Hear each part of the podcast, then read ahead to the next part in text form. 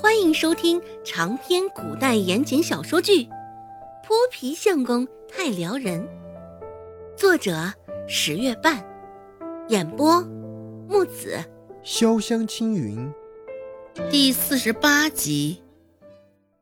与前几日相比，这钱袋子明显缩了不少的水。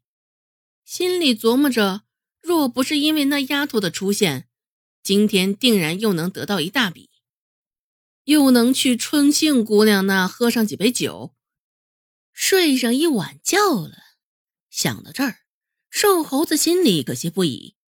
王跛子倚着墙，抬起瘸的那条腿，往瘦猴子身上一踹，软趴趴的，没什么力道，只是在那瘦猴子衣衫上留下一个泥脚印。王跛子没什么好奇的说道：“你懂什么？”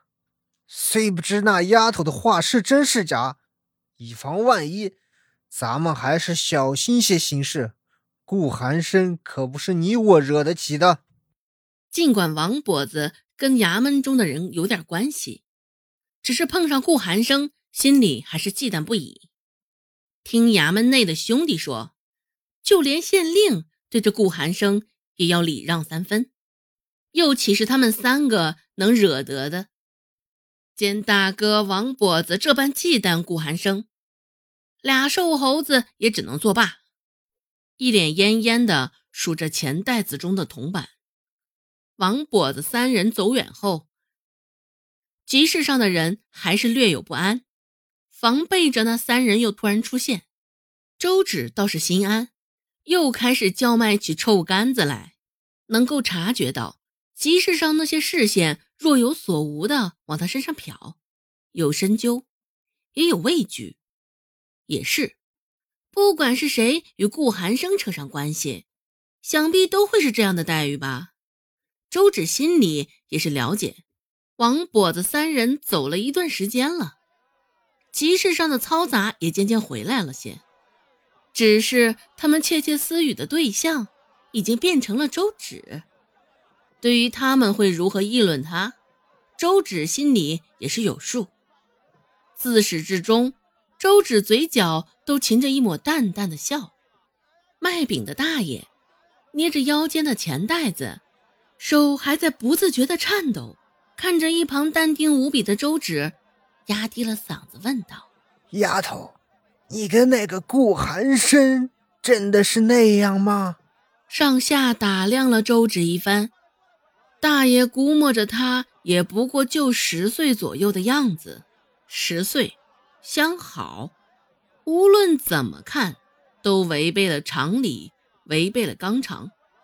更何况他扯上的还是顾寒生。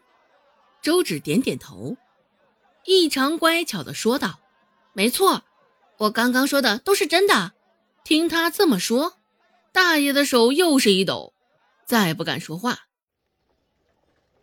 中心的堂铺前站着三个男子，其中一个穿着粉色衣服的男子较为扎眼，不过他身边穿着青衫的男子长相更为亮眼。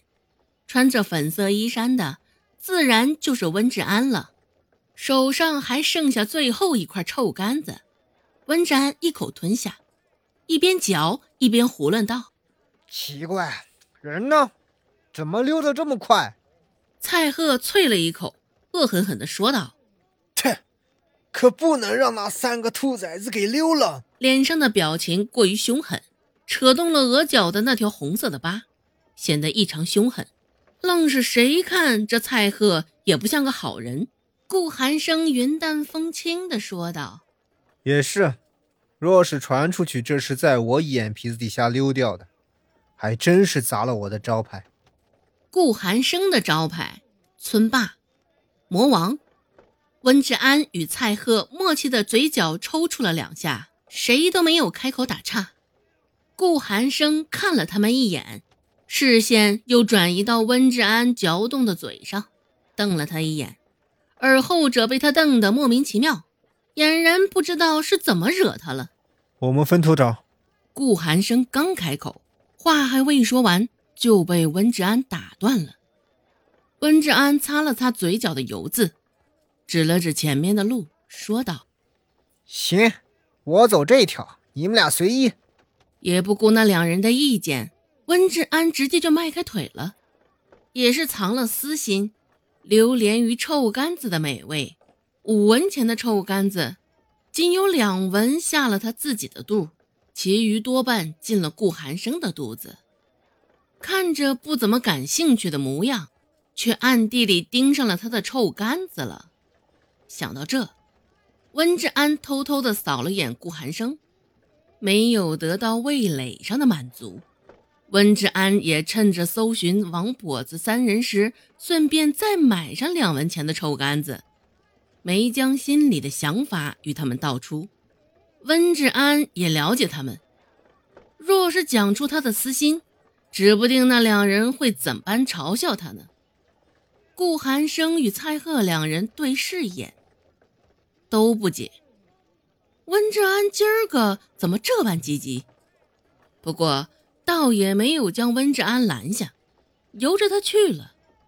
离周芷臭干子的摊子越近，温志安就能感觉到周围投到他身上的眼神就越奇怪。注意到走近的一抹粉红，周芷心里咯噔一下，也着实没想到再次碰到他。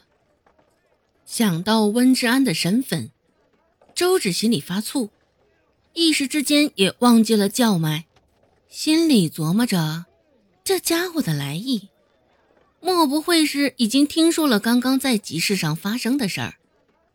周芷忍不住皱起双眉。